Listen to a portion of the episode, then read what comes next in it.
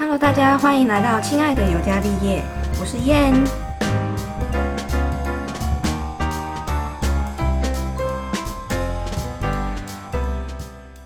但我要先说，我这一段录了很多次，但是我还是不想放弃，我想要把这个话题讲完整。好啦，今天我们要讲的话题，我这是录第三次了。今天我们要讲的话题就是今天周刊爆料说黄氏兄弟的伟伟就是利用同志的 app 去约炮，然后周刊用了这个同志跟约炮这两个字，就试图要贬义这个伟伟的行为。唉，我本来很想要正经的讲一些你知道就是说教内容，但是后来我发现这种东西可能是还是要用这种干话形式去讲，可能会比较好。那我得说，台湾虽然是亚洲算是蛮进步的国家，因为我们是已经通过同婚的国家嘛，嗯，这个是蛮值得高兴的。而且现在也越来越多人有那一种性别认同的观念，一直在被大家慢慢的接纳着这样子。虽然这段路走的蛮辛苦，但是我看得出来，嗯，因为这件事发生之后，伟伟他另外又拍了一部影片，影片内容大概就是他。自己先跟他妈妈坦诚说他是同志这件事，然后因为他已经被媒体就是报道出来这样，那他希望由他自己跟妈妈说，而不是妈妈透过新闻媒体去知道这件事情。那底下其实网友几乎一面倒，都是就是跟微微说他并没有犯错，然后不需要为这件事道歉，真的蛮感人的。因为你想想哦。如果是在叶永之那个时代的话，我觉得应该就被逼死了吧，因为大家根本就没办法接受这个情况。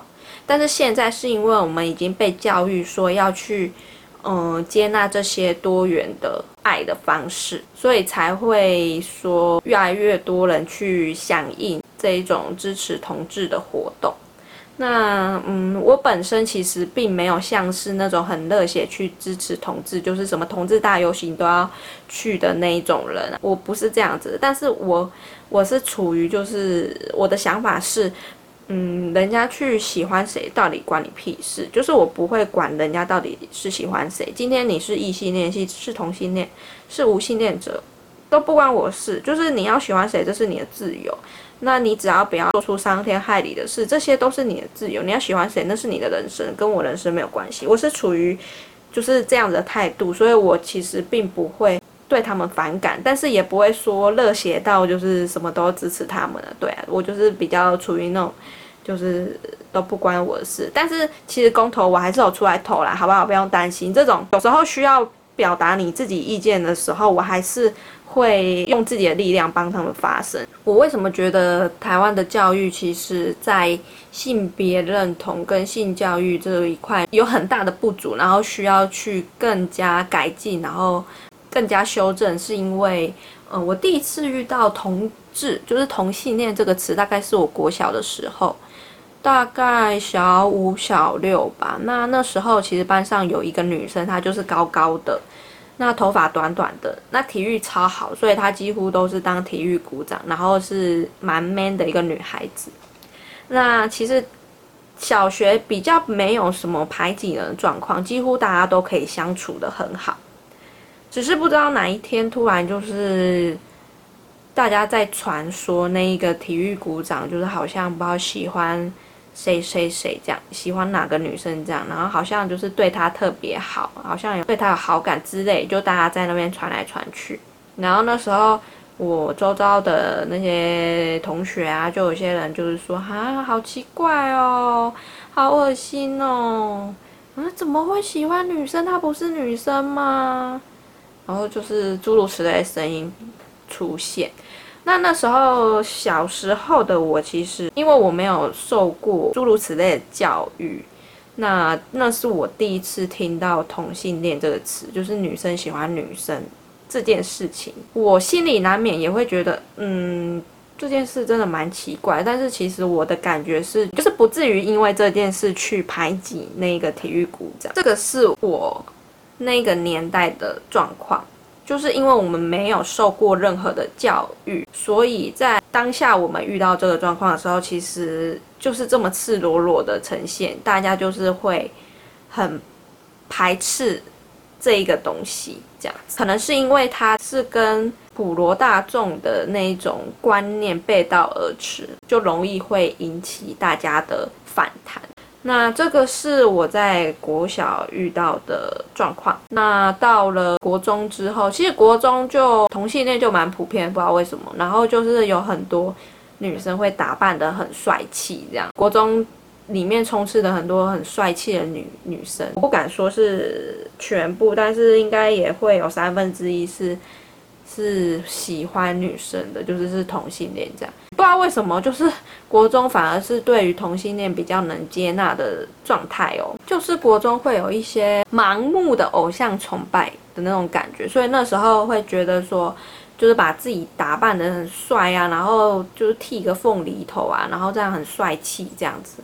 然后那时候也是有流行穿垮裤什么，现在想起来都觉得无法理解。但的确我在国中那段时间，我是偏向比较男孩子的状态，因为那时候我也是觉得哇这样好帅哦。然后那阵子我还叫我爸买那个衬衫给我穿，我还跟我爸说，爸我现在都要穿那个很帅的衬衫，如果你有看到很帅的衬衫，你就买给我。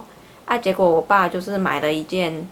那个白色底的衬衫，然后是粉红色条纹的这样子，所以看起来还是蛮女性化的。这样买了一件很女性化的衬衫，然后我就跟我爸说：“爸，我不知道这一种，我是要帅气那一种，穿起来像男生帅气的那种衬衫。”但是我爸应该那时候蛮无法理解我的吧？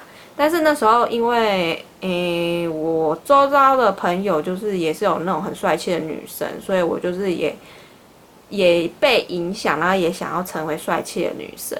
那那阵子我有试试着，我真的是试着，我不是我不是说本身就是愿意去做这件事，但是我就想说，我要试着自己去喜欢女生，就是我开始看一些，嗯，就是可能演戏啊，就是开始看那些。女演员这样子，然后有些就觉得哇，她好漂亮哦，什么之类的。我就有试着想要以这个男生的立场，然后去喜欢那些女孩子，但是后来我发现我失败了。那我得说呢，就是这种东西本来天生就无法选择，就像是我天生就是异性恋，就算我试着去喜欢女生。但是我还是失败，因为我本身就是 totally 喜欢男生，就是没办法被掰弯，就对，掰弯这个词超诡异的。反正就是因为我有这段历程，所以我懂得什么是为什么那些人都说我天生就是这样，我没办法选择，就真的是这样啊。就是你要，我觉得很荒唐。那时候有些反反同的人就说什么啊，你这样子教着教着，然后他就会去喜欢上那个同性了。白痴啊！你天生无法喜欢就无法喜欢，还有那种什么教着教着就一会喜欢上的，是是卡派是不是？我就是用自身的经历来告诉大家，基本上如果你天生是异性恋，或是天生是同性恋，天生是无性恋，你天生是怎样就怎样，你没办法改变自己，这是真的。就是好对，反正我那阵子试着去喜欢女生。之后发现失败了，然后我就是又退回来，因为我就是压根就是喜欢男生，只是非常蠢的行为，但是我就是用我自身的经历去证明这件事，你没办法选择的，好吗？你想要喜欢谁，真的是没办法选择的。然后之前大家在吵那个同性恋这件事情，然后那时候就是我妈就是有被稍微影响，我觉得。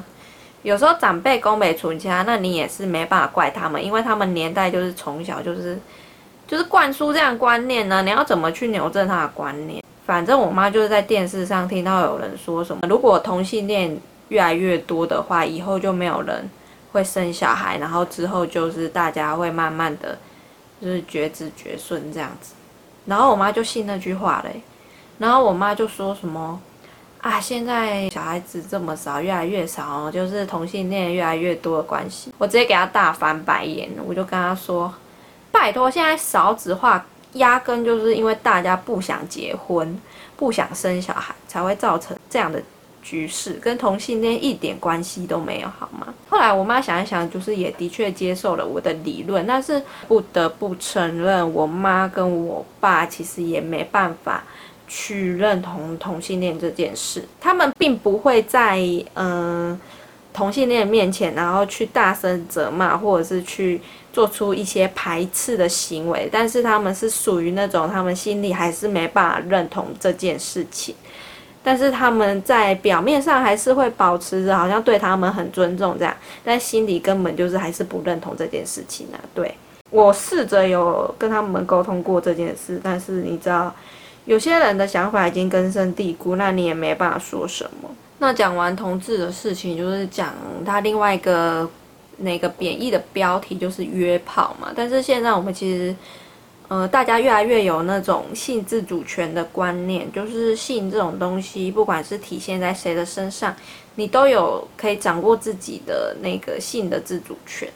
那最明显、最多的例子就是，像女生约炮的话，就是会被大家谴责，说什么不检点啊，然后怎样的女生怎么会自己主动去约炮这件事情，这个应该就是最容易拿出来讲的吧。性自主权这件事是每一个人平等都会有的。今天男生去约炮，为什么就不会被人家说是不检点，而女生自己主动去约炮就是要？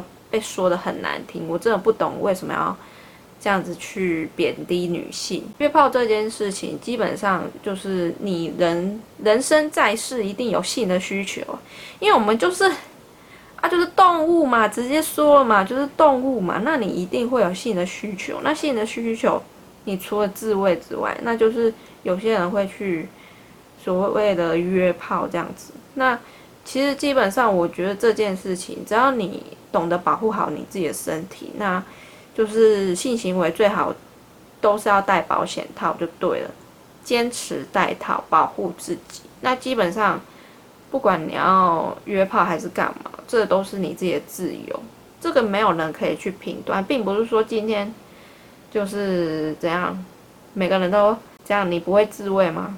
啊，你不会做爱吗？奇怪，那这个有什么好被人拿出来批评的？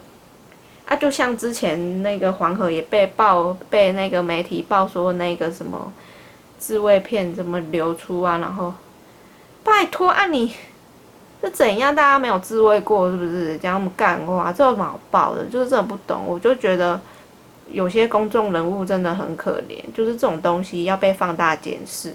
啊，人就是会有七情六欲，啊，就是会有这种需求。他基本上保护好自己，不要危害到他人，不要滥用这种性的东西，都是可以理解的。我真的不懂这有什么好批评的。好，那再来就是，他这个周刊报了这个伟伟的事情，另外还有就是那个什么小哈利，就是那个庾澄庆跟那个伊能静的儿子，就说报那个小哈利这样子。女装的照片啊，怎样？然后他的性向好像也是同性恋啊，什么之类啊？到底人家怎样？这样关你屁事啊！我是看那个影片，我是觉得小哈利的女装真的是蛮美的，我觉得很厉害耶。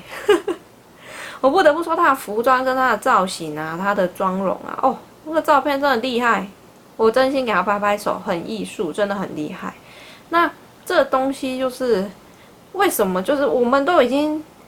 这个这个 LGBT 这件事情已经走到目前这个地步，为什么还是有媒体要把这种东西变成贬义？就是男生去穿女装这件事，或者是男生觉得自己是女孩子，然后去扮女装，就是把自己扮成女孩子这件事情要被人家拿出来讲，我真的不懂，这有什么好讲？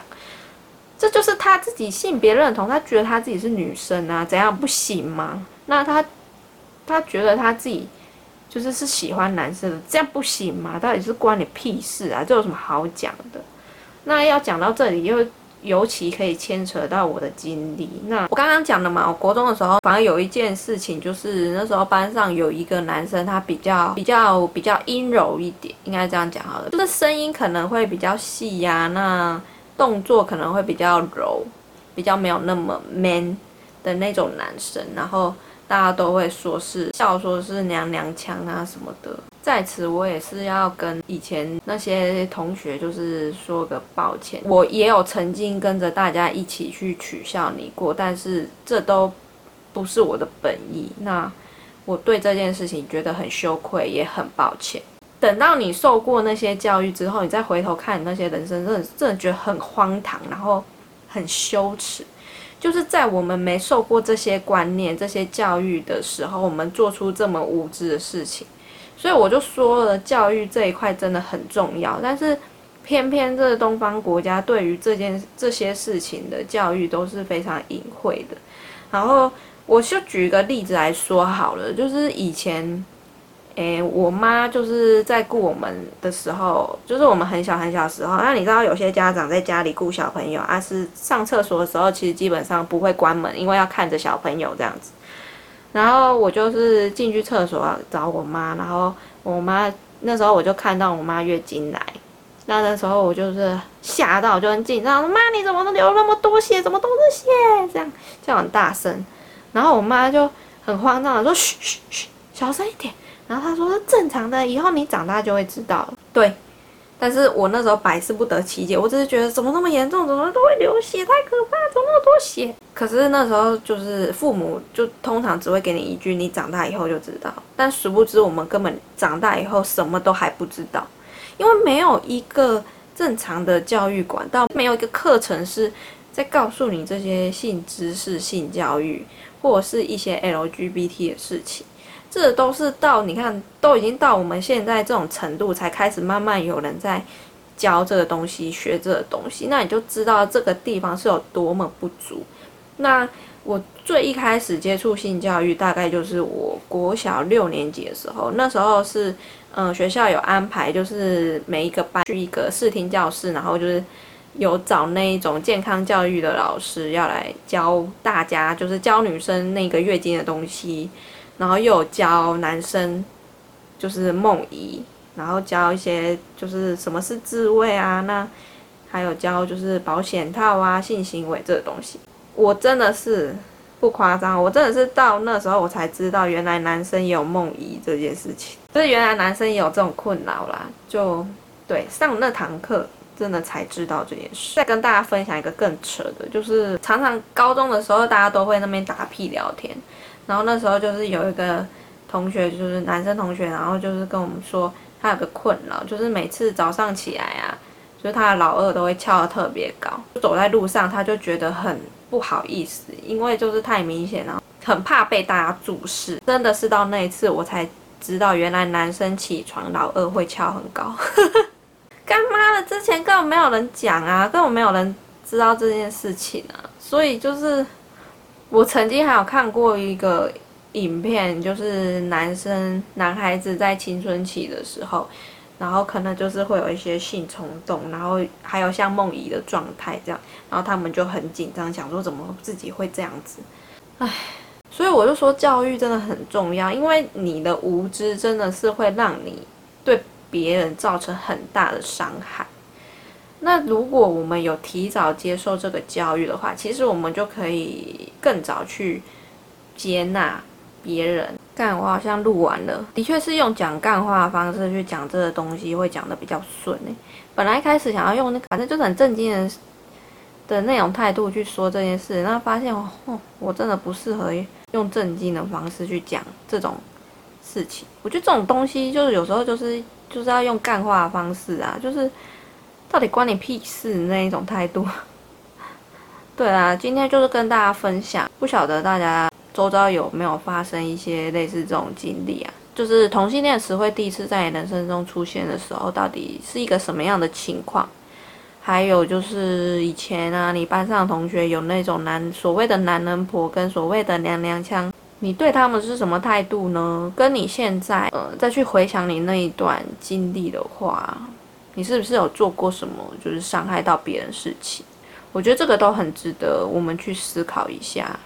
就像我现在有时候都会回想啊，就是无知的自己真的蛮可怕的，因为你的无知，呃，无意间伤害到别人。嗯，这件事，我只能说，我现在只能对那些曾经被我伤害的人，就是说抱歉，这样子。就可能小时候不知道啊，就是有跟着一起。取笑别人这件事，这这个行为真的是很可耻啊！我只能说，唉，我只是希望台湾的教育可以在这一块上面可以更努力一点。然后之前就是有听过那种反同的人说什么，小孩在同性恋家庭长大，观念就会很不正确，然后就会觉得全世界都喜欢同性恋，然后他自己就会喜欢同性恋。啊，白痴你啊！刚刚我的自身经历就讲了，没办法嘛，你直的就是直的，啊，你弯的就是弯的，没办法被那个啦，没办法选择啦，也没办法去改变啦，好不好？之前网络其实有几篇文章或者是几个影片，就是也是国外的，然后就是那种，嗯，同性恋家庭生长小孩，其实他们对于不同的那个。性向或者是比较会去包容，那比较懂得去接纳这种多元、不同的各种不同爱的形式，那我觉得这个也是蛮不错。我觉得这种观念应该要一直传承下去。其实爱是没有分对错的，你喜欢谁其实都是你自己的自由，这也不是什么犯法的事情。那我只是希望这世界上可以越来越少这种。这种事情发生，但我真的觉得媒体很妖兽，超无聊。这有什么好拿出来讲？没受过教育还是怎样？